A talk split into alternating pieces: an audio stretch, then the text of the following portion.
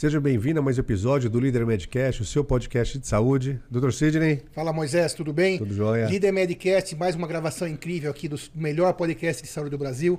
Já vai lá, se inscreva no canal, ativa o sininho para continuar recebendo conteúdo de qualidade. Lembre-se bem, o nosso maior propósito é trazer para você informação de qualidade. Afinal, dentro da internet você encontra muita fake news, coisas que nem sempre são checadas. Então, traz pessoas aqui, traz profissionais que têm autoridade para falar desse assunto. Então, divulgue, compartilhe com as pessoas que você gosta para ter informação em saúde de qualidade. Hoje temos a honra de receber aqui Dr. Vinícius Benites, neurocirurgião, exerce suas atividades na especialidade, também assistente, que é a mesma coisa que professor da Faculdade de Medicina da Escola Paulista de Medicina, dos residentes. Muito obrigado, uma honra recebê-lo aqui. Vamos falar então hoje com o Dr. Vinícius Benites. Obrigado. Sidney Moisés, é um prazer enorme estar aqui com vocês, é, poder compartilhar um pouco da nossa experiência, divulgar um pouco nossa especialidade, da nossa área. Tenho certeza que muitas pessoas vão aproveitar o tema, porque é, já introduzindo, né, a coluna, ela responde por 90% dos problemas de saúde é, na faixa, na, na, na, vida inteira da, da pessoa. Então, é, 90% das pessoas vão ter dores nas costas em alguma fase da vida. Só daí você vê o, o grau de importância que ela tem é, no dia a dia das pessoas. Então, todo mundo ou tem dor nas costas ou vai ter alguém na família muito próximo que já se queixou. Então, a partir disso, a gente vê o grau de importância que a gente tem. Ela é a segunda maior queixa médica, né, só perdendo para dor de cabeça. Então, é, ela, diante disso, a gente percebe que, que ela tem um, um, o seu papel dentro da medicina. Sensacional. Moisés, vamos então apertar o Vinícius para dar informação para você que está ouvindo. Atenção, compartilhe, vamos lá. Vamos lá, vamos começar, Moisés? Seja bem-vindo novamente, doutor. Obrigado. Aproveitar esse gancho da sua fala. Dor na coluna é, é, a, é a dor, é a segunda dor que mais acomete o ser humano, Sim. independente de sexo e de idade. Isso. E que 90% das pessoas um dia vai ter essa dor. Exato. Só que quando a gente fala de coluna, eu é, é, vai desde a base do da lombar até o pescoço. Até o pescoço. Isso mesmo. Então a coluna ela é uma estrutura de carga. Ela é uma estrutura que pega a carga que vem da cabeça e do tronco e repassa para as pernas. Ela é, é uma estrutura que vem da coluna cervical, que é a parte que está no pescoço. Então é a mesma coisa. Aí tem uma estrutura mais rígida, que é a coluna torácica. E aí tem a parte de baixo, que é a coluna lombar. A principal, o principal local de dores é na coluna lombar. Então aí mais ou menos aí 60 a 70% das dores vão estar localizadas na coluna lombar. E o resto vão estar dividido na coluna cervical e um pouco menos na, na coluna torácica. E tem algum motivo especial ou em específico que a maioria dos, da, da, da, reclamação é na dor na lombar? É, a lombar tem sim. A, a, coluna em si, como eu falei, ela é uma estrutura que vai transferir carga. Né? Muito, muitas vezes um hábito não regrado de vida, principalmente com a falta de exercícios físicos, ela vai desencadear é, o favorecimento da sobrecarga da coluna. Processo degenerativo e envelhecimento, eles são mais ou menos que a mesma coisa. Vamos entender como sendo mais ou menos parecido. Todo mundo vai envelhecer, então é uma via de mão única. Não tem como a gente voltar. Não tem como a gente pegar uma foto nossa de hoje comparar com o de 20 anos e achar que vai estar tá mais jovem agora. É impossível. Então, o, a degeneração ele é um processo que ele só vai num caminho. Não tem como parar e não tem como retroceder. Porém, a gente sabe que é, não necessariamente degenerar significa ter dores. Então, vamos degenerar, sim, porém, as dores elas podem ser muitas vezes mascaradas ou não aparecer. E quem que vai fazer isso do ponto de vista é, de autoajuda? É o fortalecimento muscular. Por isso que é absolutamente importante. Uma coisa que todo paciente meu sai do consultório é com orientação, recomendação de fortalecimento muscular. Mesmo com dor. Mesmo com dor. Então, Principalmente com dor. A, exato. Aquele mito de alguns poucos anos atrás, por exemplo, quando eu saí da faculdade em 97, 96, 97, você tinha que o cidadão que possui alguma algum tipo de dor na coluna, lombalgia, que seja dor lombar, ele era que era praticamente proibido pelo próprio médico, né, uhum. de praticar exercício físico. Isso hoje então já está comprovado que não faz bem. O ideal é que ele continue treinando para fortalecer, como você disse, a estrutura que segura toda a coluna Exato. e consiga melhorar essa, essa distribuição de carga. É mais ou menos isso. Sidney, você falou uma coisa muito importante que é um, é um mito que tem que cair. Uhum. esse mito ele vem se arrastando com a tradição das coisas que vão passando de boca a boca, né? Daquela história de um fala para o outro. E o que, o que entristece é que muitas vezes você escuta isso de médicos, né? Médicos às Sim. vezes mais, mais antigos ou médicos não atualizados que continuam propagando isso para alguns pacientes. Então, eu recebo muitos pacientes que ainda têm essa visão e foi passada muitas vezes por familiares ou, ou, ou vizinhos, etc., mas algumas vezes, infelizmente, por, por médicos. Então, isso tem que cair, não, não existe mais essa recomendação. Muito pelo contrário, a, a, as atividades relacionadas à coluna, elas merecem fortalecimento. Então, quando a gente fala fortalecimento e atividade física, para a coluna pouco importa as atividades aeróbicas. Né? Um outro mito que tem é de que é, natação faz bem para a coluna. Né? Ela, ela não faz bem, não faz mal. Ela é uma atividade aeróbica que não vai, ela, ela faz bem do ponto de vista é, cardiovascular. global, cardiovascular, pulmonar, etc. Mas para a coluna, para a estrutura da coluna, para a saúde da coluna, ela não vai ter essa importância toda. E quais são os exercícios para a coluna, para a gente começando a esquentar aqui? Fortalecimento é musculação. É, o, a, exercício de força. A minha recomendação sempre é ou por musculação ou por pilates. Tá? Ah, a, o fortalecimento da coluna, ele, ele precisa do engajamento de alguns grupos musculares que, Isso. se você não tiver orientação, muitas vezes na academia sozinho você não vai fazer. Né? Quais são esses grupos musculares? É o grupo muscular que a gente chama do core, do centro do corpo, que é aquela musculatura que abraça a coluna. Né? Musculatura do abdômen, abdômen lateral, musculatura lombar, musculatura do glúteo, pessoas. É uma musculatura mais central, mais profunda. Se você não tiver orientação de um personal ou é, é, do fisioterapeuta do Pilates, você muitas vezes não alcança essa musculatura. Quer tá? dizer, mesmo que você faça exercício para as costas, Exato. bíceps, tríceps, quadríceps, você não está tá conseguindo pegar esse pilar, que é esse que vai sustentar a coluna, distribuindo essa carga Perfeito. E evitando que, que uma vértebra vá esmagando a outra. Perfeito. Ajudando nessa situação. E por isso que o Pilates tem um papel enorme, porque o Pilates ele é uma técnica que, por mais que ele não, não trabalhe com grandes cargas, ele trabalha em geral com peso corporal ou com algum, alguns aparelhos ali que fazem essa função de, de movimentar o peso corporal, ela consegue é, trabalhar essa musculatura profunda. E é uma musculatura que muitas vezes você não precisa é, fazer grandes esforços do ponto de vista de levantamento de peso. Você faz isometria. O que é isometria? É a contração muscular sem fazer o movimento. Né? Então, quando a gente fala em isometria, é, é parado. É parado. E isso, até uma, uma pessoa que tem alguma restrição de mobilidade, um paciente mais velho, mais idoso e com alguma restrição já de mobilidade, ele consegue fazer. Então, para qualquer idade, o fortalecimento ele vai ser sempre recomendado. Então é indispensável, na verdade, considerando esse número que você comentou no começo, dos 90%, ou quais eu já me incluo, né, com 50 anos, eventualmente tem uma dorzinha lombar, isso é inevitável. Então, é, essa condição de treinar esse core, esse centro do corpo, esse núcleo, ela é extremamente importante. Dá para a gente dizer que se você escolher, se você fosse escolher alguns grupos musculares, esse estaria entre os, no mínimo entre os três primeiros. Com certeza. Quer dizer, não adianta nada você treinar perna, braço, costas e esquecer desse core. Não dá. Porque você vai ter dor não e dá. tudo vai por água abaixo o resto do treinamento. É tem, isso ou eu estou falando bobagem? É exatamente isso. E tem um, um, trabalho que ele, ele mostra uma, uma coisa extremamente interessante, que ele acompanhou o envelhecimento do, de, de grupos de pessoas. Um grupo era sedentário.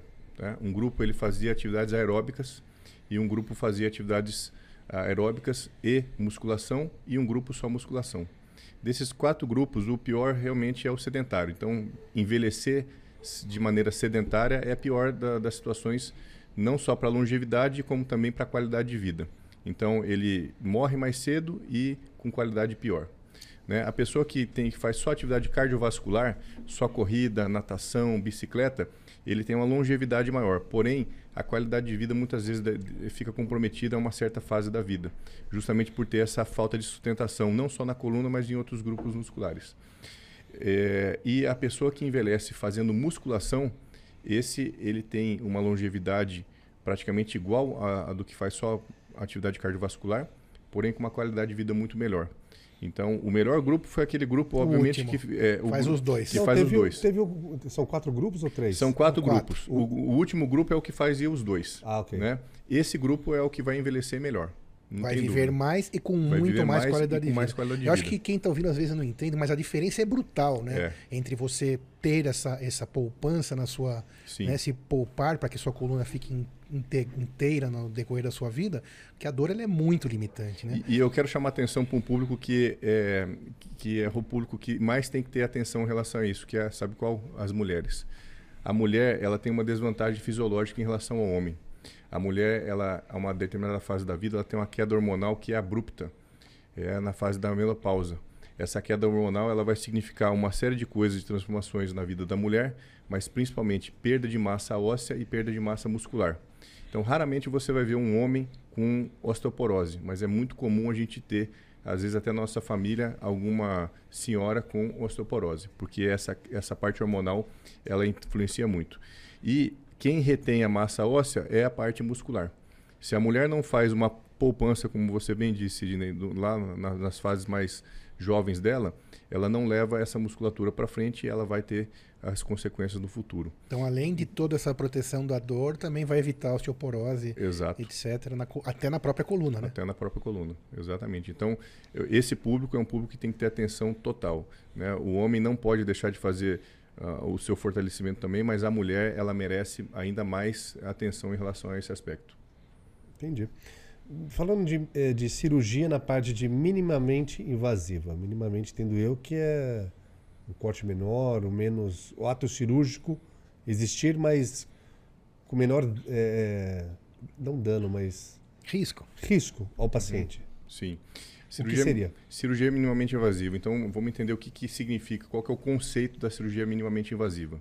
É você fazer a mesma coisa que você faria numa técnica convencional ou tradicional, porém com uma agressão cirúrgica menor. Então, ah, fazer uma cirurgia minimamente invasiva não significa que eu vou fazer menos tratamento.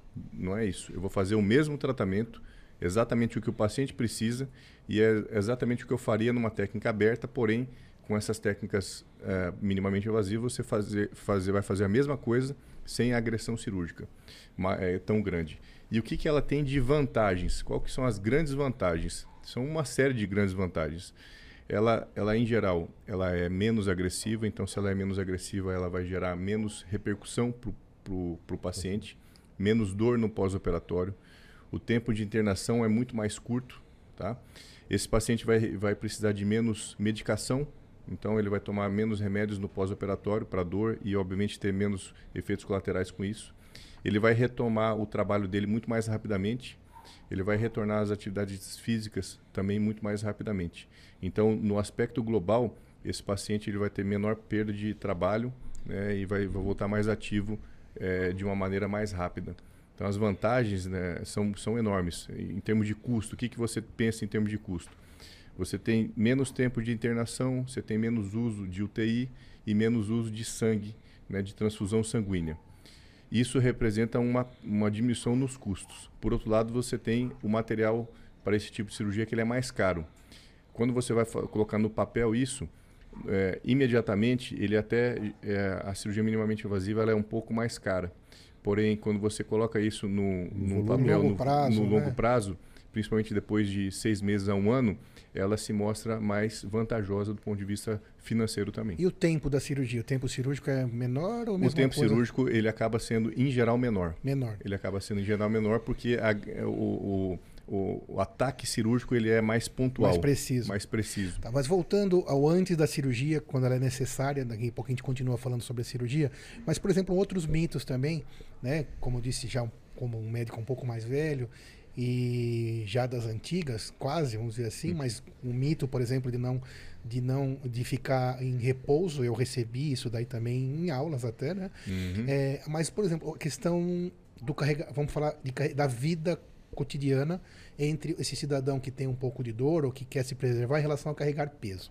No trabalho, por exemplo. Sim. Né? É, como hoje é, é- é esse estudo, ele, como ele chega pra gente? Qual a melhor forma de carregar peso? Ou é um mito que é, precisa dobrar o joelho? Me explica, fala um pouquinho Sim. sobre isso. O carregar peso também é uma outra questão, porque se qualquer pessoa que tivesse dor nas costas não pudesse carregar peso, Então a gente não teria mais trabalhador braçal nenhum no planeta, né? Sim, não, não, tem como, porque todo mundo tem dor nas costas, principalmente quem faz algum tipo de, de carga vai estar é, é, tá suscetível.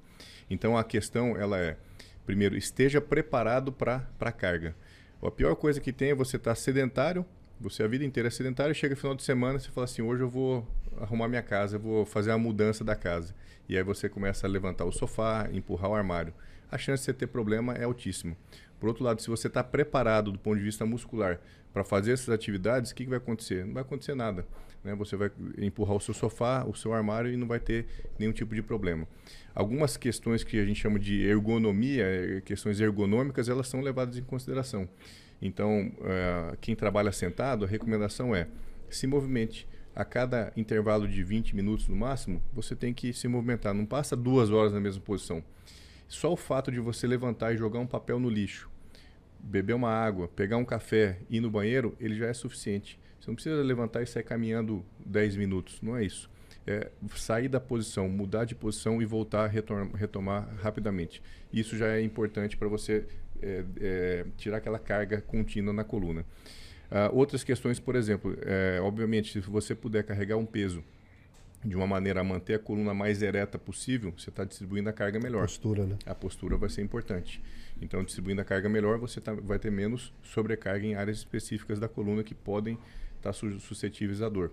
Então, tem que estar tá preparado do ponto de vista muscular e tem que fazer a, a, a, carga de uma maneira correta. Então, se você colocar isso no teu dia a dia, a chance de você ter problema diminui muito. Então, se a gente disser que o trabalhador que possui uma função onde ele vai precisar carregar carga, é meio que obrigatório mandatório que ele tenha um treinamento muscular.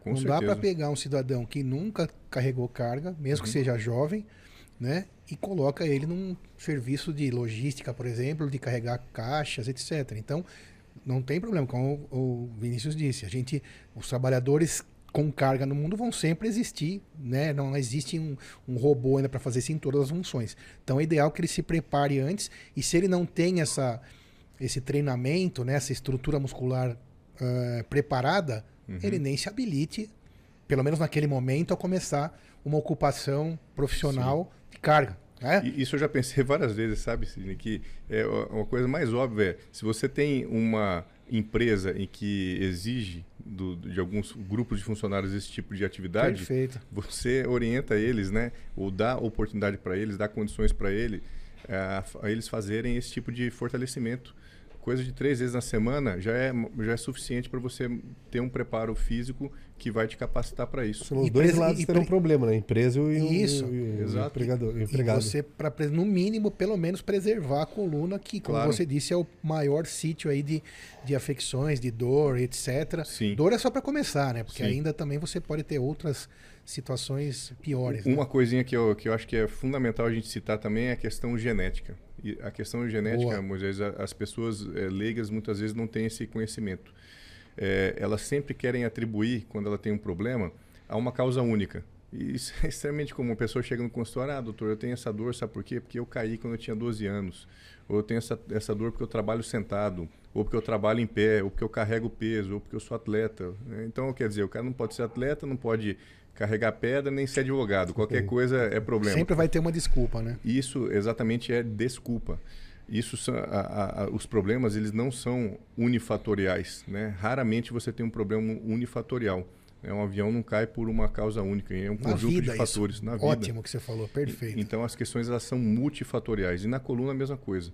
Só que o fator causador predominante, preponderante, ele é a genética. A genética é o que mais determina a condição. E, e, não só na coluna, como tudo. Né? Por que, que uma pessoa vai, vai ficar careca com 20 e poucos anos e a outra vai ter 60 e não? Por que, que uma pessoa começa a ter cabelo branco com, com 30 e a outra só com, com 55, né? Às vezes você pega duas pessoas de 40 anos, uma tem aspecto de 50, outra tem aspecto de, de 30. A questão ela é genética, a genética determina isso, né? Até em questões, por exemplo, infarto. Tem pessoas que não vão infartar nunca e outras com 40 anos já já já estão infartando. Então, a questão genética ela é importante. Tem fatores externos? Óbvio que tem.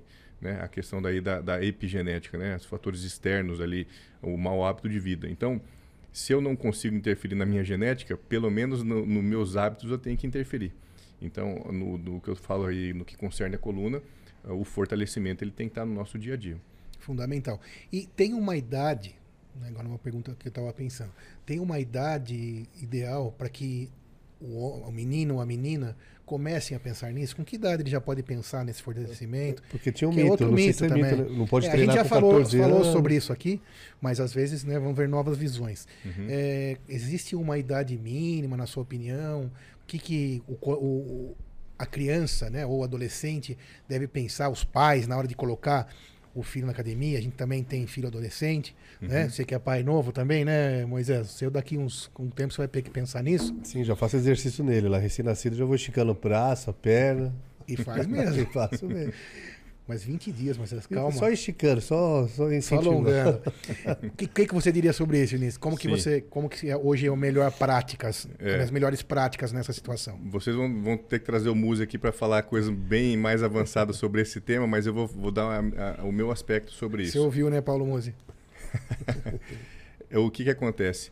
O, as atividades, elas, ela, tudo, tudo que a gente leva com algum tipo de bom senso, você tem a chance Perfeito. alta de ter sucesso. Perfeito é, não impor atividades para crianças que elas não vão se dar bem ou que elas não vão gostar. Então, não, eu quero que a minha filha faça balé porque é balé que, eu, que a, a minha mulher queria fazer quando era criança e não fez. Então, Perfeita essa sua Sensacional. sensacional. É, ela, ela, gosta de ir no, praticar voleibol, ela gosta de correr, ela gosta de natação.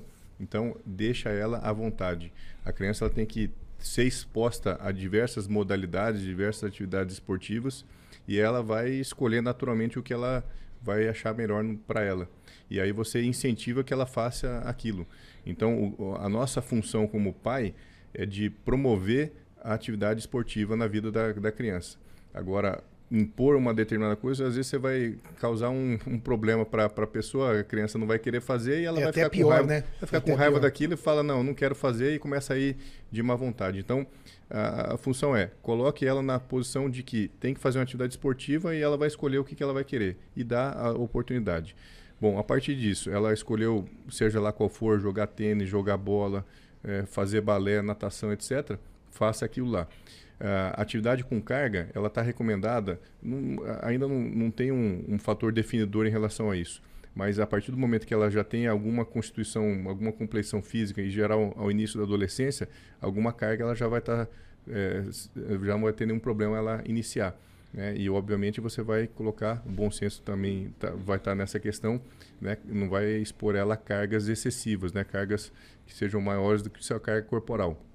Mas a atividade de fortalecimento ela vai estar totalmente apta a fazer sem nenhum tipo de problema. Quando a gente fala que o próprio corpo dá sinais avisando até quanto pode ir, isso aí isso aí eu concordo completamente. Tá. O, o, organismo ele eu conversa falar com, você. medo aqui para eu poder, poder a ouvir gente a que sua... não, não ouve muitas vezes. É, né? Nós eu, que não ouvimos. Eu, eu, falo isso aí exatamente para os pacientes. Falo exatamente essa fala. Essa fala mesmo. Eu falo assim, ó, o, o organismo, ele, o teu corpo conversa com você. Se você come, vai para academia e começa a fazer alguma coisa que está te, te dando trabalho, ele está te dando dor, entenda o seguinte: ou você está com uma carga exagerada, ou a tua técnica. execução técnica está incorreta, né? então peça para alguém olhar, ou então realmente aquele exercício não é um exercício adequado para você. Então, entenda o que o organismo, os sinais que ele está que ele tá dando para você. Né? Isso Mesmo é, para adolescente, para criança, isso é válido. Ah, Também concordo é válido. 100%. Com certeza é válido. Só para a uhum. gente falar para você que está aqui né, nos ouvindo aí atentamente. A gente estava falando de, de coluna e das dores da coluna. Quando tem um chamado travou minha coluna, isso já aconteceu comigo. Sim. Estava praticando esporte, travou minha coluna de eu sentar no chão, só levantar de meia hora eu consegui andar. Uhum. O que que acontece? O que, que é o travar a coluna? O travar a coluna é uma contratura muscular. O, o organismo ele tem um mecanismo de proteção, que é um mecanismo muscular. Então, toda vez que ele identifica um potencial problema, ele só tem isso para fazer. É falar assim, ó, vou bloquear aquela área com qual, qual objetivo? Daquela área ficar paradinha e aí eu consigo resolver ela. Então o problema não é que piorou o teu problema. Em geral não piorou o teu problema. Ele só identificou às vezes de uma maneira errada que houve um, um algum problema que está exacerbado e ele vai lá e faz um bloqueio muscular. Tudo que você fizer para relaxar esse músculo, então tomou um relaxante muscular, tomou um, analgésico, um anti-inflamatório, fez um calor, então uma bolsa de água morna, colocou um, uma massagem, alguma coisa ali que vai melhorar ali a, a a contratura muscular, a dor vai passar rapidamente. Em geral, vai durar aí um, dois, três dias no máximo e ela vai ceder. Tá? Mas ela é uma situação extremamente dolorosa, porque é como se fosse uma cãibra contínua. Sim, e, a, e, a, e, a, situação de contratura de dor, ela é terrível. Então, muitas vezes o paciente ele está meio torto. Está torto por quê? Porque só uma, uma parte está contraída, então ela vai torcer o tronco do, da pessoa para o lado. Tem gente que vai parar no hospital por causa disso. Muitas Muita. pessoas vão, muitas Muita pessoas gente. vão, porque a dor é muito forte, ela é, é uma dor que assusta. É uma emergência, né? É. Tem que tratar aquilo na hora, Várias no mínimo uma urgência. não né? conseguem sair de casa, então... Ele está ali acamado, tá, imagina, está na rua e está travado, ela liga para o SAMU para poder, poder buscar e levar ela para o hospital. Muito bem. E essa, vamos supor então, essa travada, né? A gente estava falando dela. Como que esse treinamento, então, esse, pre, esse preparo né, da coluna, quando a pessoa é treinada, e mesmo assim ela pode ter uma, uma contratura dessa, né? Ela pode, mas ela diminui também a possibilidade de ter. É, essa era a minha pergunta. Se quem é mais preparado vai ter menos contraturas. E como você falou, não tem nenhuma lesão definitiva ali, né? Não. É só uma, uma situação aguda, onde alguma musculatura ali é, é, entrou em contração. Sim, para proteção. Para proteger uhum. estruturas mais delicadas, como Exato. medulas, é, é, assim vai, raiz nervosa, etc. Exatamente. Assim conseguir liberar aquela contratura, não vai ficar nenhuma sequela. Não, de forma nenhuma. Isso uh, na coluna isso não, não, é o que acontece. O que acontece é só uma, uma, um mecanismo de proteção, só que ele é extremamente doloroso. Sim. E isso eu falo até no, quando, nos pacientes meus de pós-operatório, que é, fala, ó, você vai sofrer uma cirurgia que muitas vezes você vai sair com pouca dor pós-operatória. Mas não é porque você saiu com pouca dor que vai exagerar. É, às vezes esse exagero é visto com, pelo organismo como algo é, que vai ser excessivo, a musculatura vai estar tá mais excitada e ela vai contrair e vai dar dor no paciente. Então, é, nessa, na fase inicial, você não vai dar grandes esforços para o paciente. Não é para ficar em repouso, que é, até a gente pode falar isso depois, que é mais um mito que existia. É repouso zero, praticamente inexiste. Fala sobre zero. isso aí que eu também quero aprender um pouco. Esperar a dor passar para poder. É, um dia, dois dias, é, não. Não, na, na, fase de dor, né? Na fase de dor, você só não vai fazer carga. Já medicado. Já medicado, você não vai fazer exercício físico para não dar mais estímulo de contração, tá? Mas ficar em repouso absoluto, Também isso é não, ruim. isso é ruim. Né? O repouso absoluto ele faz, ele é, acaba sendo deletério para o organismo porque ele vai fazer uma, uma perda de massa muscular muito severa e uma perda de habilidades aí motoras é, muito importante. Então a gente vai evitar esse tipo de, de orientação para os pacientes. E essa né? perda que você falou é rápida também, né? Ela é rápida, ela rápida. é muito rápida. Quem uhum. já ficou às vezes nessa situação imobilizado por 15 dias vai saber quem está falando. Né? Exatamente, exatamente. Perde toda essa essa capacidade de, de mobilidade, muda tudo, né? Aí vem é. fisioterapia, etc. É. Então quer dizer que é, imobilizar, é, total repouso não faz sentido quase nunca. Claro não. que tem exceções, né?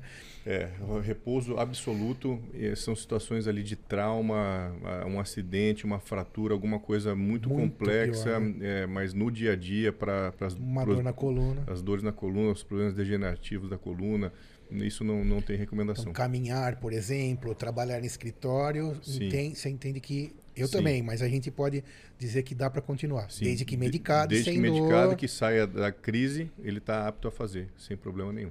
Perfeito. Quais casos é, que são possíveis fazer uma cirurgia minimamente invasiva na coluna? Olha só, a cirurgia minimamente invasiva ela vai ser aplicada para tanto doenças lombares quanto doenças cervicais. Ela então ela tem e doenças também da, da coluna torácica. Então toda coluna pode ser tratada com, com cirurgias minimamente invasivas.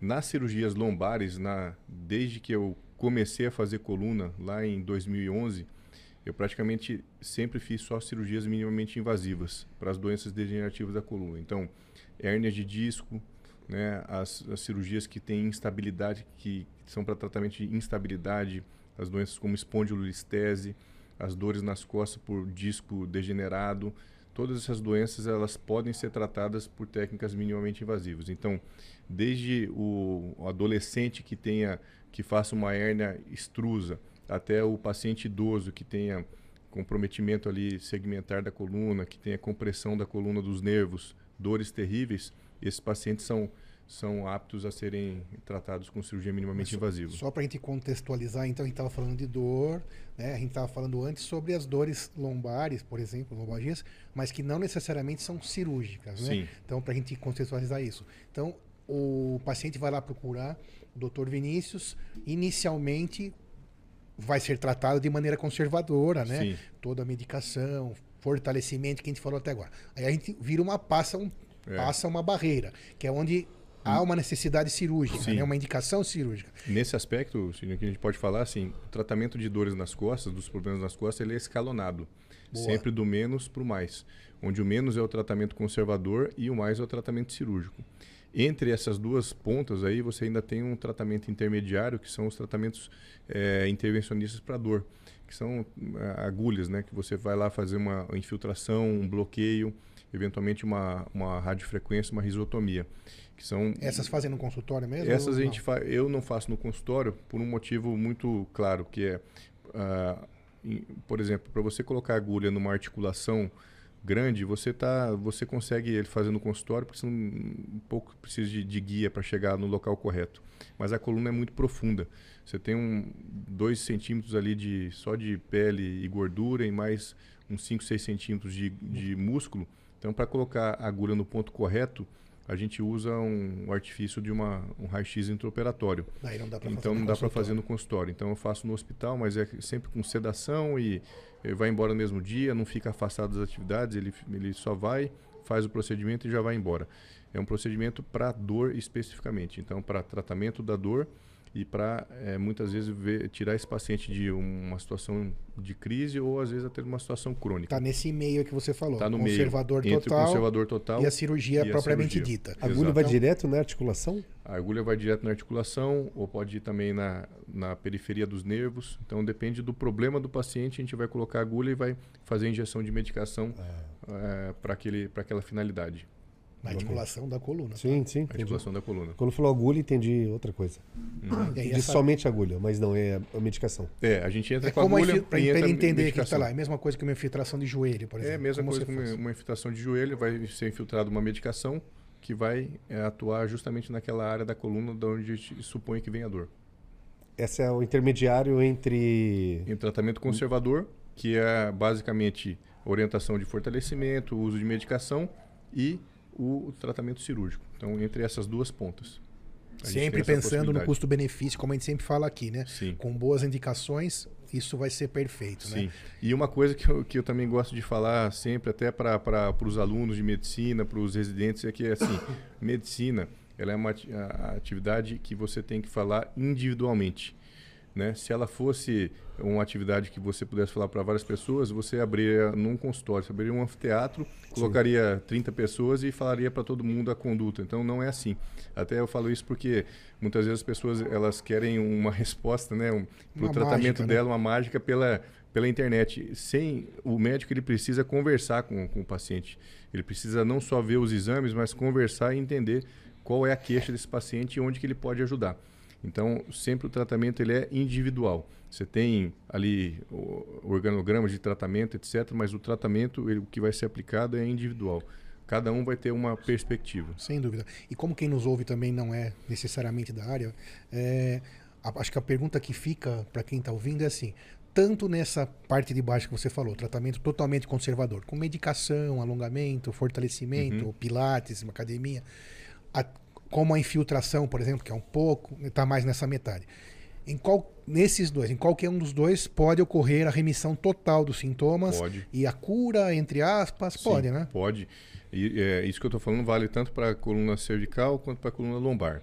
E é, o, o tratamento, ele muitas vezes é resolutivo, aliás, a maior parte das vezes ele é resolutivo na base do tratamento. Então, grande parte dos pacientes vão conseguir ser, ser resolvidos ali na, no tratamento conservador. Aí uma pequena parcela vai para um tratamento eh, na fase secundária ali de, de infiltração e eventualmente a risotomia e só uma ínfima parte dos pacientes vão precisar de cirurgia. Então a cirurgia ela é uma porcentagem me- bem menor de pacientes que vão, vão ser indicados para esse tratamento. E a risotomia, o que seria para quem está nos ouvindo? A risotomia ele é um, um tratamento que ele faz o seguinte, ele engana o nosso organismo em termos de recepção de dor. Então ele minimiza a recepção, a produção da, da dor. Né? Então você vai com uma agulha também, só que ao invés de injetar remédio, ele faz uma alteração térmica.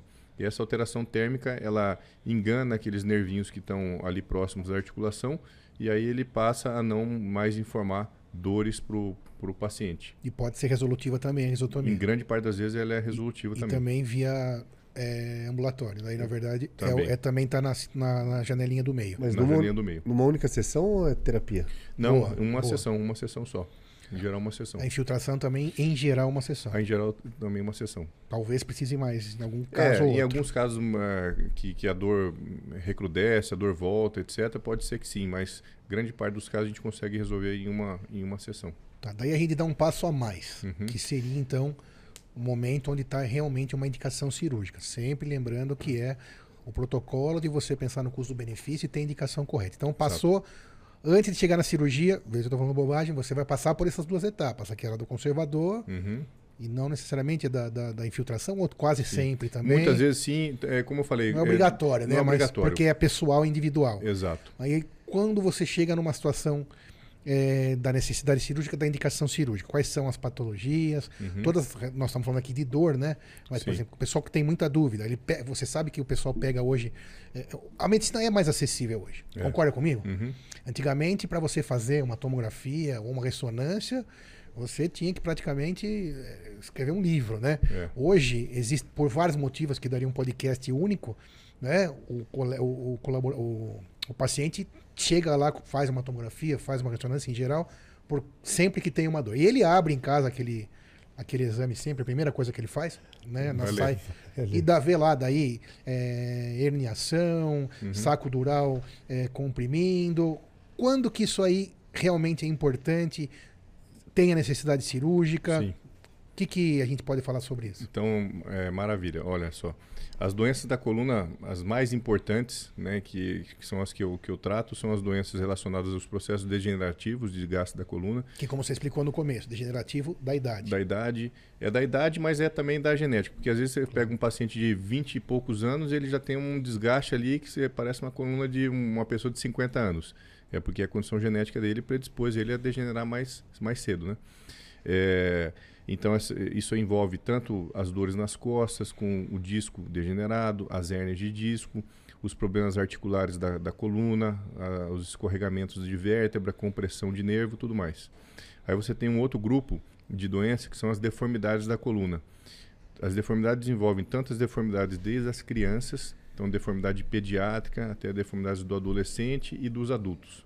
Isso é, é uma, uma área da, da, da coluna que é uma das áreas que eu mais gosto de tratar, porque ela tem um grau de complexidade. Você publica bastante isso lá no Instagram que eu Sim, vejo, né? Exato. Que é aquelas ela, escoliosas absurdas. Bizarras e a gente consegue muitas é vezes realmente bizarro. correções muito legais.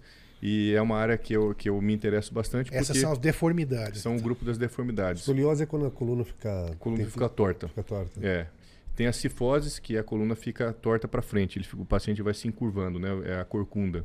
Com né? idade, geralmente.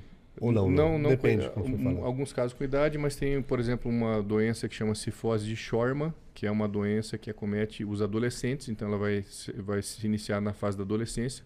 O paciente vai começar a se curvar nessa fase aí por volta dos 13, 14 anos de idade. E aí vai piorando ao longo do, dos anos, né?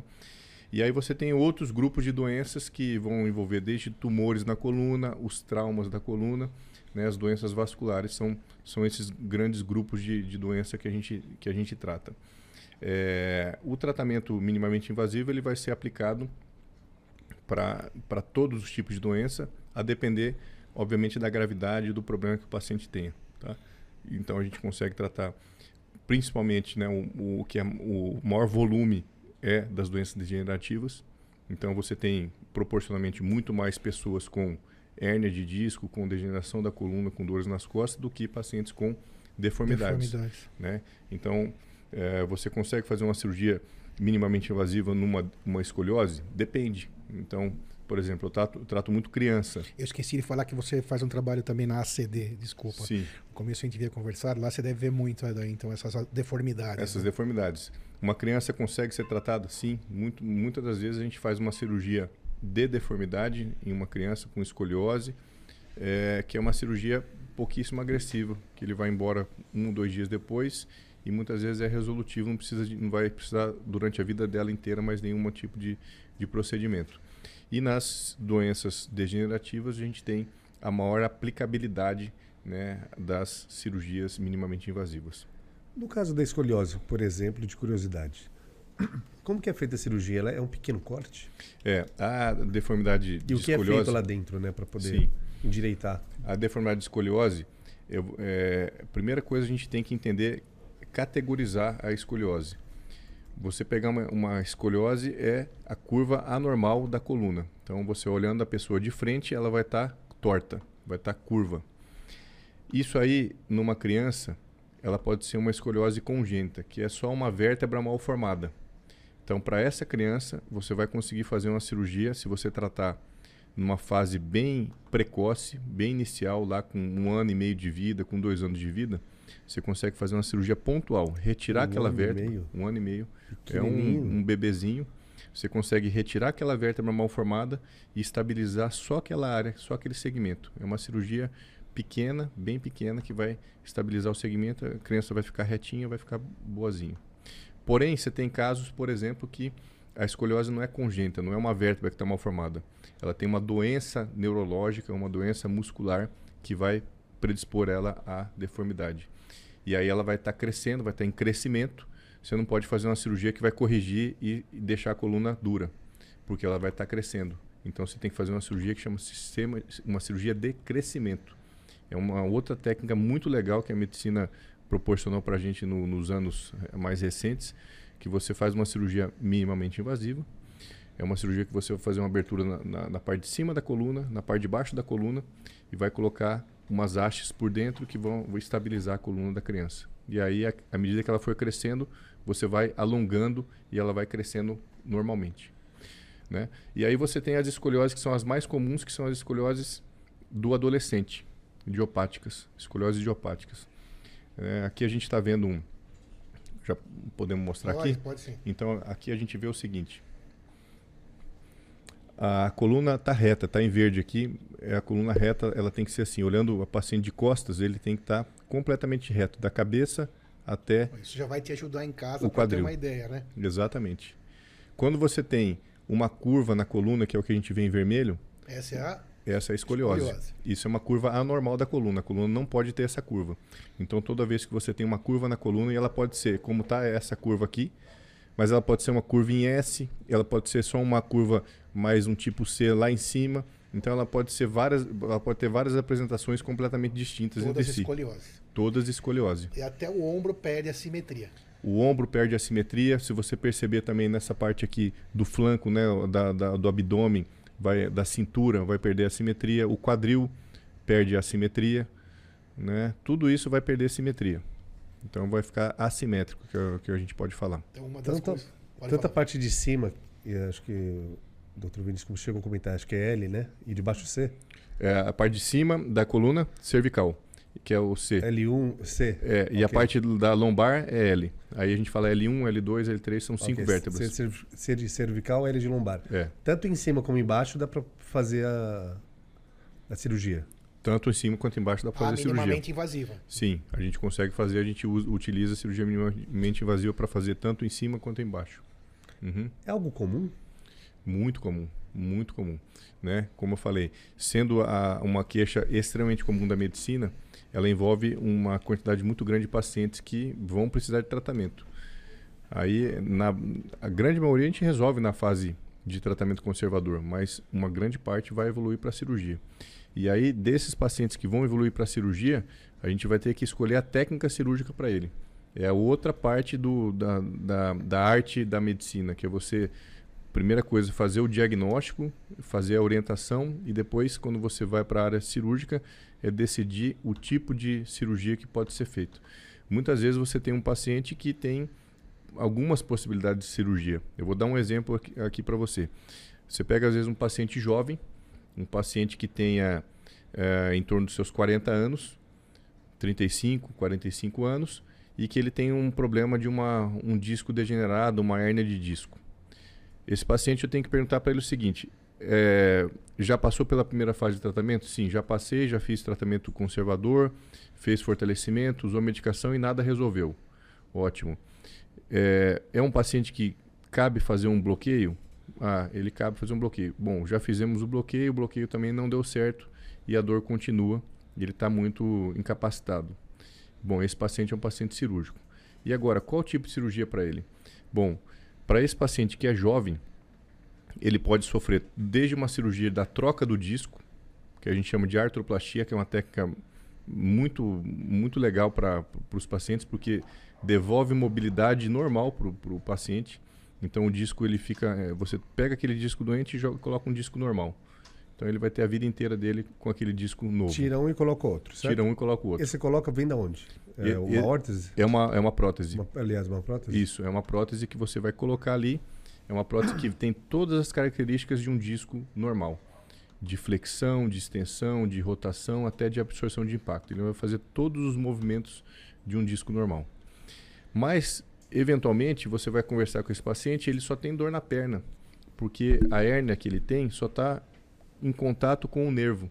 Então, se eu for lá e só tirar essa hérnia do nervo, já resolvi. Eu não preciso trocar o disco inteiro. Eu posso, muitas vezes, só tirar aquela hérnia. Aí você pode usar uma técnica exatamente que está aí, você parece que adivinhou, que é a técnica endoscópica. Dei sorte. Deus deu sorte. É, os bons têm sorte. Obrigado. E aí É nosso. você Pra falar é nós, que fica feio, né? Mas é nós. você vai com exatamente com essa técnica, que é a técnica da endoscopia, que você Essa é uma cirurgia minimamente minimamente invasivo. invasiva de coluna. Você faz só um furo, um furo de 8 milímetros, Essa era a minha primeira. um furinho de 8 milímetros. Hã? Um furinho Um de só. 8 milímetros, menor do que essa, dessa, esse, essa cânula aqui. E você vai introduzir ele. E aí eh, ele tem uma câmera e tem um portal onde você coloca um instrumento. Uma cirurgia de hérnia, por exemplo, de disco, isso é possível operar dessa forma. Uma cirurgia de hernia de disco para paciente que só tenha problemas de dor na perna é a cirurgia ideal. Você estava falando, eu estava procurando aqui calor, mas então você vai usar uma prótese para substituir o disco? Para substituir o disco. Quando? No caso que você tem só dor na perna? Não. Em caso que você tem dor nas costas e tem dor na perna também. Aí você pode retirar o disco e colocar uma prótese de disco. Não, não entendi. Como é que é? Porque só É. dor nas pernas não poderia? Por, por que só dor nas pernas não? Porque o problema da dor nas pernas, o que, que é? É o, o- a hérnia de disco que está em contato com o nervo. Hum. Então, se eu, se eu tirar só aquela hérnia que está em contato com o nervo, está resolvido o problema. Não preciso tirar o disco inteiro. Porém, se o paciente ainda tem dor nas costas e eu retiro só a hérnia dele, eu melhoro a dor na perna dele, ele vai sair muito contente, não vai ter dor na perna, porém a dor nas costas vai continuar. Entendi, perfeito. Porque a dor nas costas é por, por uma instabilidade. A coluna está com um micromovimento que não deveria ter. E aí, se eu não promover uma estabilidade daquela coluna, ele vai continuar com dor. Então, para esse caso específico, a prótese é uma boa. Para um caso que eh, você colocou aqui, que é um- só um paciente que está com uma hernia e dor na perna, a gente vai usar a endoscopia, vai ser, vai ser muito Vai proveitoso. ser resolutivo. Vai ser bem resolutivo. Muito bem. E a cirurgia, que é então o estágio final do tratamento, né, o mais. É, o último estágio, na verdade, quantos por cento são resolutivos? Quase 100% ou 100%? É. Ou ah, existe um, alguma, alguma situação onde nem mesmo a cirurgia não consiga resolver? Aqui eu vou tocar num- numa, numa temática delicada, que é Vamos o lá. A, a- a cirurgia ela depende de uma peça fundamental que É. chama cirurgião. Isso é a primeira coisa. É, ela depende. O, o- o cirurgião ele é um médico que ele passou por todo esse processo que eu falei, do diagnóstico até a, a conduta, a orientação e a decisão da melhor técnica cirúrgica. Se esse, esse médico ele erra em qualquer uma das fases, ele está muito suscetível a, a levar um problema para o paciente. Então, se ele fez um diagnóstico errado, ele vai fazer uma conduta errada, aquilo pode ter comprometimento lá no futuro. Ou se ele fez o diagnóstico correto, mas na hora de decidir pela cirurgia, decidiu por uma cirurgia errada, esse paciente também pode sofrer, né?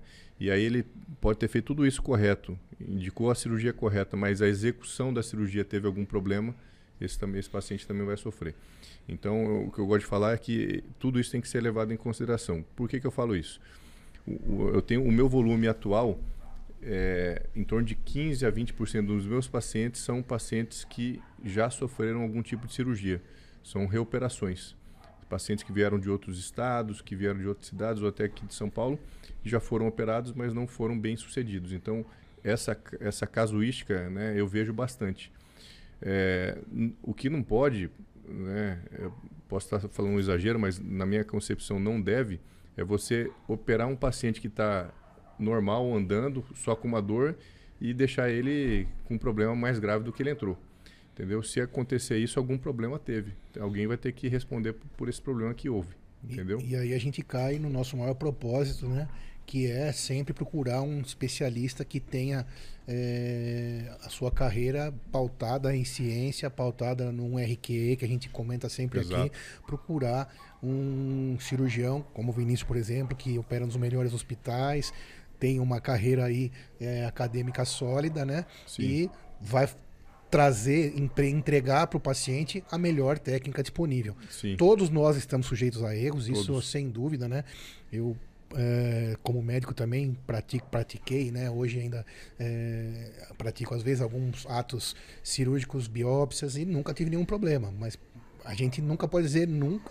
Sim. Faz parte às vezes alguns problemas, mas você tem que começar com o paciente procurando essa situação do profissional preparado, é, especializado oficialmente para aquela, para aquela situação. Então Sim. não adianta procurar no Google que, não. que aparecer primeiro, que não vai dar certo. Procurar valor também não vai dar certo. Não. Né? Então tem que juntar tudo isso para chegar no profissional que vai operar sua coluna. É. Operar o teu cérebro. Posso falar é um, um, negócio aqui? aqui pode falar tudo. falar um negócio que é outra coisa que me intriga muito, que é o seguinte. É, o cirurgião, ele, ele exige uma habilidade manual, certo? Sem dúvida. Ele é um, um artesão. Sem então, dúvida. Só que para ele decidir pela cirurgia, ele só fez uma escolha mental e vai fazer uma prova que é uma prova intelectual. Se ele for aprovado naquela prova, ele, ele vai fazer cirurgia. Né? Vai ingressar na vai residência ingressar na residência para cirurgia. Não tem nenhum, nenhum tipo de orientação do ponto de vista manual que vai dizer, ó, você não tem condição nenhuma de ser cirurgião. Você tem a mão dura, você tem a mão pesada, você não consegue de fazer determinadas coisas que deveria. E aí o, o, exemplo que eu, que eu sempre gosto, isso não é só no Brasil, não, no mundo inteiro é assim. Não, não, não conheço, é, fiz minha, minha especialização na, na Alemanha, então morei lá por duas vezes e conheço também bastante da França, dos Estados Unidos. Eu sei que nesses locais não tem nenhum tipo de orientação do, é, do ponto de vista manual para isso. Então não é uma, uma queixa só aqui do Brasil, não. É, e eu sempre dou de exemplo, para ficar fácil de entender, o, o, futebol. Entendeu? Porque o futebol é uma habilidade, uma habilidade motora também. Nata. Nata. É, nata. Exato. Então, se você pegar o Neymar e deixar ele três meses sem treinar, e pegar qualquer atacante nosso aí e deixar ele treinando três vezes por dia durante esses três meses, vai jogar os dois, ele não vai virar um Neymar. Ele não vai jogar mais que o Neymar. Porque o Neymar tem uma habilidade é. que é, é, inata. Ele tem é, é aquilo consigo e é impossível tirar do, do, do sujeito. Entendeu? E não só para isso. Para habilidade manual é exatamente a mesma coisa. Então você vai ter é, bons cirurgiões e você vai ter cirurgiões que vão ter uma capacidade mais reduzida. Então, isso é uma coisa que não tem como a gente é, prever lá no, no começo da, da, faculdade, porque não tem esse tipo de orientação. E aí é o bom senso, né? Do cidadão. É, é, mais ou menos o que a gente estava falando sobre o cidadão que carrega a carga, né? Uhum. Se ele não serve para carregar a carga, não escolha aquela profissão. Não escolha. Então, se você não tem mãos firmes e. E responsabilidade. Respon... Né? E, não, responsabilidade não pode entrar nem na faculdade de medicina, né? antes. É. Né? É, mas o cirurgião concordo 100% que tem que ter uma habilidade manual, tem que ter uma destreza, força, Sim. cuidados. É, eu me lembro até, é, na verdade, nas aulas de técnica cirúrgica, que o professor colocava duas folhas de sulfite uma em cima da outra, a quatro, e você tinha que com bisturi cortar só de cima. então, não sei como são as provas de residência em cirurgia, porque Sim. não as fiz. Mas aí, se não conseguisse fazer isso, já o professor já falava, não, você não serve para ser para ser, cirurgião, ser cirurgião, porque no seu corpo é a mesma coisa, né? É. Aliás, mais complexo ainda, né? Sim, com certeza. Com então, certeza. concordo 100%. E, infelizmente, né, a gente é até, como que a gente fala sempre, informações reais, como médico a gente sabe que tem profissionais de todo tipo, né? Uhum. Tem profissionais que a gente vê e que de repente não poderiam estar naquela especialidade, Exato. né? Mas não ainda tiveram o bom senso de não estar, né? Às vezes estão. Esses que chegam a você, esses 15 a 20% de, reop, de reoperações, né, são a prova viva disso, né? Exato. Que vai desde a indicação da cirurgia que não foi tão precisa até a, a- realização da própria É. que não deu certo, né? E a reoperação é um, um tipo de paciente muito, é, muito interessante. Eu gosto muito de tratar o paciente com reoperação, de, de reoperação. Por qual motivo? Primeiro que quando eu comecei a minha carreira, é, que que eu, eu pensava e que que eu almejava? Eu falava assim, bom, eu quero ser uma pessoa destacada no que eu faço. Né? E para ser destacado no que eu faço, você tem que fazer alguma coisa diferente do que a maioria faz. Isso em qualquer é uma regra universal, Da vida. uma regra da vida. E aí eu percebi o seguinte, que um tipo de paciente que ninguém gosta de tratar é o paciente que já passou na mão de outro colega, já foi operado Verdade. por outro colega. É, é muito comum você chegar, não, isso é volta É lá com o bucha, seu médico. no termo é, médico, volta, né? É, É bucha. bucha. volta lá com o teu médico. E muito pelo contrário, eu comecei a ver que tinha, até pela formação que eu tive lá na, na Alemanha, de ver casos, o, o meu chefe da Alemanha, o Dr. Harms, é uma pessoa que eu tenho uma admiração profunda. Para mim, um, eu fui achando que ele era o melhor cirurgião de coluna do mundo e voltei tendo a certeza que realmente era. E lá eu vi muito caso complexo, muito caso de reoperação. E ele tratava desde pacientes de reoperação muito grave até pacientes aí com 90 anos e tinha bons resultados. E aí quando eu voltei, eu, do que eu tinha eh, de lembrança da residência médica, que muitos casos eles tinham essa, muitos médicos não tinham essa essa vontade de tratar esses pacientes, né, e devolviam para o colega original. E aí eu comecei a tratar esses pacientes. É um paciente que você consegue resolver em grande parte das vezes e principalmente ele fica grato a você de uma forma que o paciente virgem de tratamento não fica. Isso é muito interessante. Ele fica muitas vezes muito mais é, muito mais grato, muito mais contente. É, muitas vezes ele não teve uma melhora completa com o nosso tratamento, mas ele, ele teve uma melhora tão importante da vida dele, da qualidade de vida, que foi impactante e ele fica, ele fica realmente feliz. Até porque ele teve decepção duas vezes, né? Na própria patologia e na Exatamente. tentativa de curar De a patologia. Então a frustração desse paciente, quando você consegue tirar dele, ele É. se sente altamente acolhido e grato, sem dúvida nenhuma. Sim, Porque até qualquer um de nós, na mesma situação como o paciente, sentiria a mesma é, coisa. A né? mesma coisa, e é justo isso, É. né? Porque realmente é, é uma bucha. Eu falei aquela hora que é uma, que é uma, uma forma de brincadeira, mas é uma bucha o Claro que é. paciente reoperar. Mesmo é, a gente que teve formação de grandes hospitais, né? Sim, Muitas vezes lá no HC eu me lembro uma cirurgia gástrica, por exemplo, de um tumor, é, via para terceira ou quarta reoperação e são casos extremamente graves. Imagino na hora de neurocirurgia que são ainda é, tão graves quanto, né? Sempre é grave. Reabrir o paciente é sempre grave. E imagino reabrir, o- reoperar o paciente de outro co- colega ainda. exato. Então, não sabe o realmente, que foi parabéns. feito. É, exatamente. Você não sabe aonde está, o que É. aconteceu, o que foi mexido, exa- não Claro. sabe exatamente, né? É, Mas parabéns que isso aí é para poucos, né? É. Imagino que seja na sua área para menos ainda. sim. Mas é uma área, é uma área bem interessante também. E, em grande parte das vezes, a gente consegue usar essas técnicas que... Também consegue, as minimamente invasivas. Muitas das, muitas das vezes a gente consegue fazer, bolar alguma estratégia que seja menos agressiva para esses pacientes também. Perfeito. Quais- Deixa eu te perguntar uma coisa, só que já te interrompendo. É, a cirurgia, bom, algumas coisas. É, o- os convênios, a gente sempre fala aqui para a gente poder entregar para ele que está ali ouvindo a realidade. Os convênios, eles cobrem a cirurgia minimamente invasiva, como é mais ou menos isso? Sim, o convênio, primeira coisa, ele, ele tem que, em contrato, ele tem que aprovar. Tem que aprovar. Tem que aprovar. Só que convênio, sendo sincero né, com, com a nossa audiência, Claro. o convênio, o que, que ele faz? O Tenta convênio, não aprovar. ele gosta de ganhar o dinheiro do paciente e não quer gastar. Esse é o básico do Sem convênio. dúvida. né? Sem, sem aqui chorumelo. É. Essa é a realidade. Essa é a realidade. Então, o que, que ele vai fazer? Ele vai criar dificuldades para que a cirurgia seja, seja aprovada. Ele sempre vai criar essa dificuldade. Ele vai querer a cirurgia convencional. Ele vai querer a cirurgia convencional, ele vai querer o mais barato para ele. Ou Primeiro- não quer nem cirurgia. É, o né? mais barato para ele é não fazer cirurgia. Então, a Só primeira coisa que ele vai fazer é tentar dissuadir o paciente de fazer cirurgia. Falar, ah, puxa, será que você não pode ter uma outra opinião? Fazer pilates, É, fazer continuar no pilates. Ele vai criar qualquer tipo de problema assim. o, o que acontece? Em grande parte das vezes ele consegue é, fazer com que o paciente ou desista da cirurgia ou eventualmente ele desvia para algum médico lá que seja eh, que, que seja da, da, da equipe da, do convênio. Ah, e isso nós já estamos falando da cirurgia indicada, para você entender, a cirurgia que já é necessária. É. Não é uma cirurgia que talvez fosse necessária. Nós estamos falando já que já fez tudo, já passou aquelas fases iniciais da, daquelas escadinhas, já está na necessidade da cirurgia. Então o convênio tenta não, não tenta aprovar. Não aprovar. Aí muitas vezes ele acaba desviando para esse grupo de médicos que são médicos ali é, da rede deles, entendeu? E aí a gente tem que entender o seguinte: primeira coisa, o paciente ele tem direito ao tratamento. Esse é um, é um, ele tem direito contratual. Segunda coisa, ele tem direito de escolha do médico dele. Contratual também. Contratual. Então, independente se o, o convênio dele dá direito uh, àquele médico, se ele escolher e ele for atrás desse, desse médico, aquele médico pode tratar ele. Então, é, por exemplo, no meu caso, eu não sou cooperado de convênios médicos. E por qual motivo eu não sou?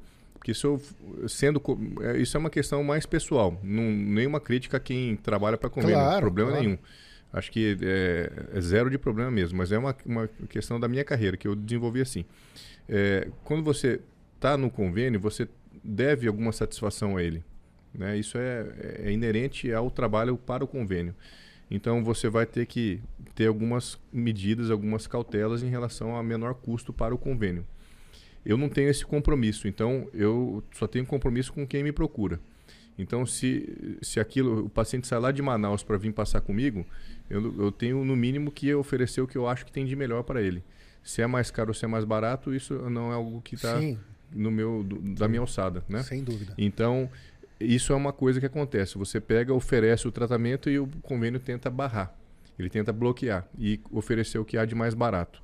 Mas quando tudo isso, o paciente fez reclamação na ouvidoria do convênio, fez reclamação na ANS e ainda assim não conseguiu o tratamento dele, aí o último estágio é ele procurar direitos é, jurídicos e ele sempre consegue. Eu não, não, tenho, me recordo de pacientes que próximos assim que meus que foram atrás de desse tipo de, de conduta que tiveram o tratamento negado. E basicamente porque era necessário. Essa é porque era necessário. É a base de tudo. Porque era necessário, porque ele tinha direito a, a, a, ser atendido por mim e porque ele tinha direito contratual àquele tipo de tratamento. Muito bem. Né? Então, é, o que a gente tem que fazer como médico é respeitar a lei vigente. Então, a lei vigente uhum. é o quê? A Anvisa, o CFM. Então, a Anvisa, ela, ela orienta os tipos de tratamentos que são é, possíveis de ser utilizados. Então eu tenho que recomendar um tratamento que, é aprovado, que é aprovado no rol da Anvisa. Então sendo aprovado pelo rol da Anvisa, estando dentro do, dos, dos, limites do, do, do código CRM. do CRM, do CFM. do CFM, eu posso utilizar e é o que eu faço e daí acaba que ele vai ser coberto com toda certeza. Esclarecidíssimo. E é, a gente sempre também comenta, independente de críticas ou não, no SUS. No SUS existe a possibilidade, eh, tem cirurgia minimamente invasiva, por exemplo, disponível no Hospital São Paulo, no HC? Sim. Tem também. Tem claro também. que não é uma, deve ter alguma fila, alguma coisa, mas está disponível também. Tem também. Então, grande parte das cirurgias a gente consegue fazer. O que acontece é a questão de implantes. Então, por exemplo, quando você faz uma cirurgia, tipo uma endoscopia, que você tem é, menos utilização de implantes que sejam muito caros para o SUS, você consegue disponibilizar ele eh, mais facilmente para os pacientes. Porém, quando você tem, por exemplo, aquilo que eu falei da prótese, que é uma prótese de terceira geração, que ela é mais cara do disco, a, do disco aí muitas vezes essa prótese de disco você não consegue disponibilizar de rotina para o paciente. É, mas aqui da, da, prótese dou exemplo, o, o, primeiro caso que a gente fez no Brasil com essa prótese, a gente trouxe um médico da Alemanha, que é o médico que tem a maior experiência com a prótese de disco lombar, ele veio aqui no Brasil e a gente fez lá no Hospital São Paulo. É, fez, fez toda, toda a estrutura no Hospital São Paulo. Foi até uma equipe eh, de televisão fazer uma reportagem sobre a, a, a primeira, primeira implante que houve e tudo mais. E a gente conseguiu é, doação de material para fazer esse tipo de procedimento lá. Então, eventualmente, a gente consegue fazer doação mesmo de, de materiais que são de alta tecnologia e mais caros para ser utilizado no SUS mesmo fora de São Paulo, será que temos em quase todos ou todos os estados? Eu acho que quanto mais fora de São Paulo a gente for, mais longe de São Paulo a gente for, mais difícil, mais né? difícil é, né? mais dificuldades vão, vão haver. Quanto tempo existe? Há, há quanto tempo você, tem relatos no Brasil de medicina de, de cirurgia minimamente invasiva, invasiva, de coluna? A cirurgia minimamente invasiva de coluna ela pode ser, ela pode ser descrita em, em várias áreas. Então, o que tem de mais antigo, que é, seriam os parafusos percutâneos, isso aí a gente tem aí em torno de questão de um pouco mais de 12 anos por aí. Extremamente recente. É, então recente. as técnicas novas são muito recentes. São o que muito se usa recentes. hoje tem menos de 10 anos. Com certeza, com e certeza. os custos, claro, aí são maiores, porque quanto melhor a tecnologia, acaba são. Sim, sendo mais alto esse custo. Sim. Perfeito. Tem alguma contraindicação ou risco? Boa. É, as contraindicações elas são é, mais relacionadas ao tipo de, de doença que o paciente tenha. Então, é, vou te dar um exemplo assim. Ela é- as contraindicações da cirurgia tradicional, convencional, são muito maiores do que as de cirurgia minimamente invasiva. Então, é, quando que eu não posso operar um paciente um paciente qualquer? Um- ah, porque ele tem muita idade e muita doença. Ele tem muitas comorbidades, ele tem um problema cardíaco gravíssimo que se ele for anestesiado, a chance dele ir a óbito na cirurgia é muito alta. Então, às vezes, esse paciente é uma contraindicação. Muito mais para a cirurgia agressiva, que é aberta, do que uma cirurgia minimamente invasiva.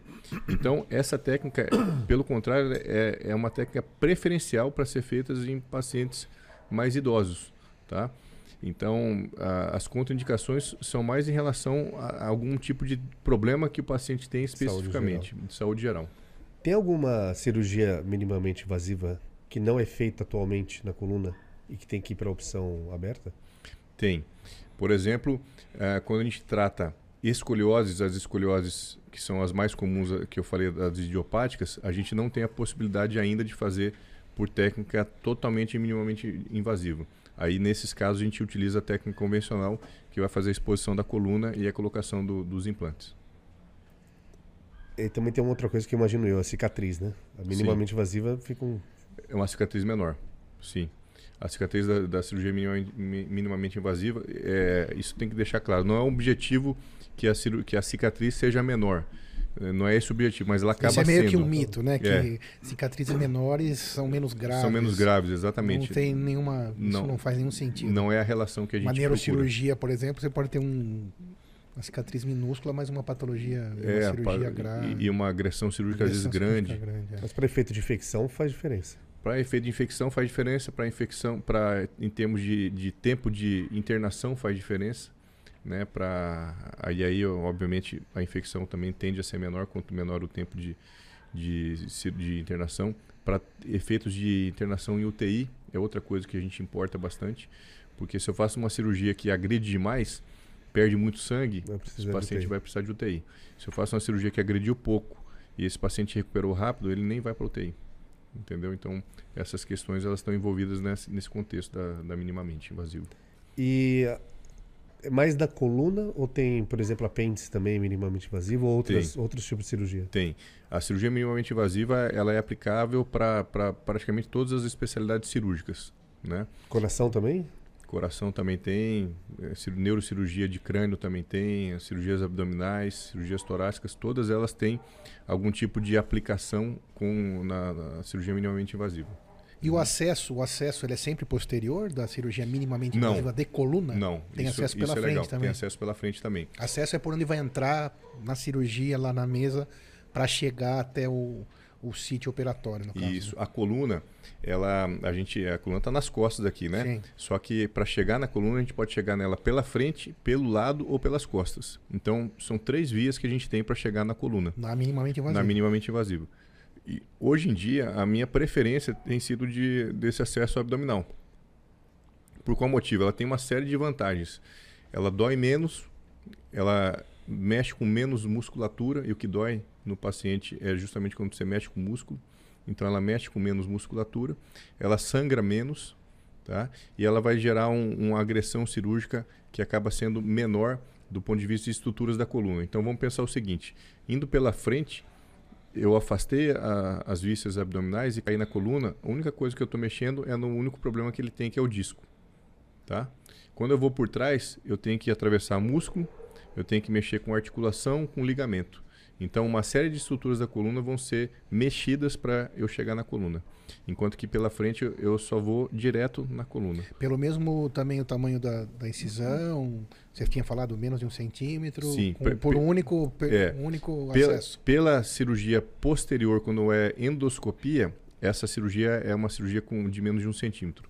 Quando eu faço uma cirurgia que precisa de implantes, aí essa cirurgia já é um, um- o corte já é um pouco maior. Aí variando aí de uma polegada, uma polegada e meio. Isso não né? muda se é posterior ou pelo abdômen. Não, não muda. Uhum, Isso não muda. Perfeito. Então realmente é uma vantagem pela frente, né? É uma vantagem. Que essa musculatura agredida que É. vai acabar gerando. Além disso, tem, além disso, tem outras vantagens biomecânicas também. Porque indo pela frente, a gente consegue colocar implantes que são mais eh, adaptáveis ao, ao tamanho da pessoa. A gente consegue favorecer uma coisa que deve ser muito levada em consideração e na atualidade a gente leva, que é manutenção da, da boa postura da coluna, que a gente chama de lordose da coluna, né? Isso aí tem que ser favorecido. Então tem uma série de questões que, que atualmente a gente leva em consideração e que tem a vantagem de fazer pela frente. Muito bem, espetacular.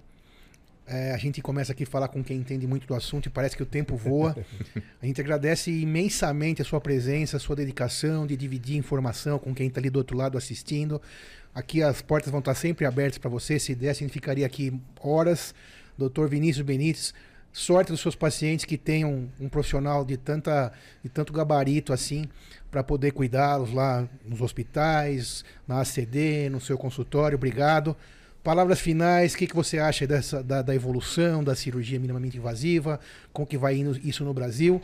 E mais uma vez, o Líder Medicast agradece imensamente a sua presença. Foi uma honra. Eu agradeço muito a oportunidade de estar aqui, é, Moisés Cisne, é muito legal poder conversar com vocês e também esclarecer o público de, de informações aí que são interessantes, que eu tenho certeza que vão, vão ajudar a todos.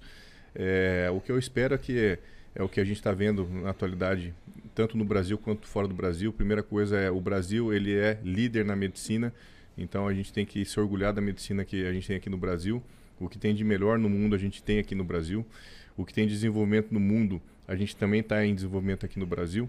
Então eu acho que um, uma coisa que pode ainda evoluir e que vai evoluir nos próximos anos em termos de cirurgia minimamente invasiva vai ser a introdução da robótica para a cirurgia de coluna. Então quando a robótica chegar e tiver um, um uso mais di- divulgado e diversificado, a gente vai ter um, um ganho ainda maior na, na medicina de cirurgia da coluna. Muito obrigado, doutor Vinícius. Siga o doutor Vinícius no Instagram, segue o Moisés, segue o doutor Sidney, líder Medicast. Moisés aprendeu bastante hoje. Sim. Obrigado, gente. Obrigado, Até semana Vinícius. que vem. Muito obrigado. Vinícius, mais uma vez, muito Valeu, um- obrigado. Um Fique abraço para vocês, um abraço para todos. Até logo. Obrigado. Obrigado.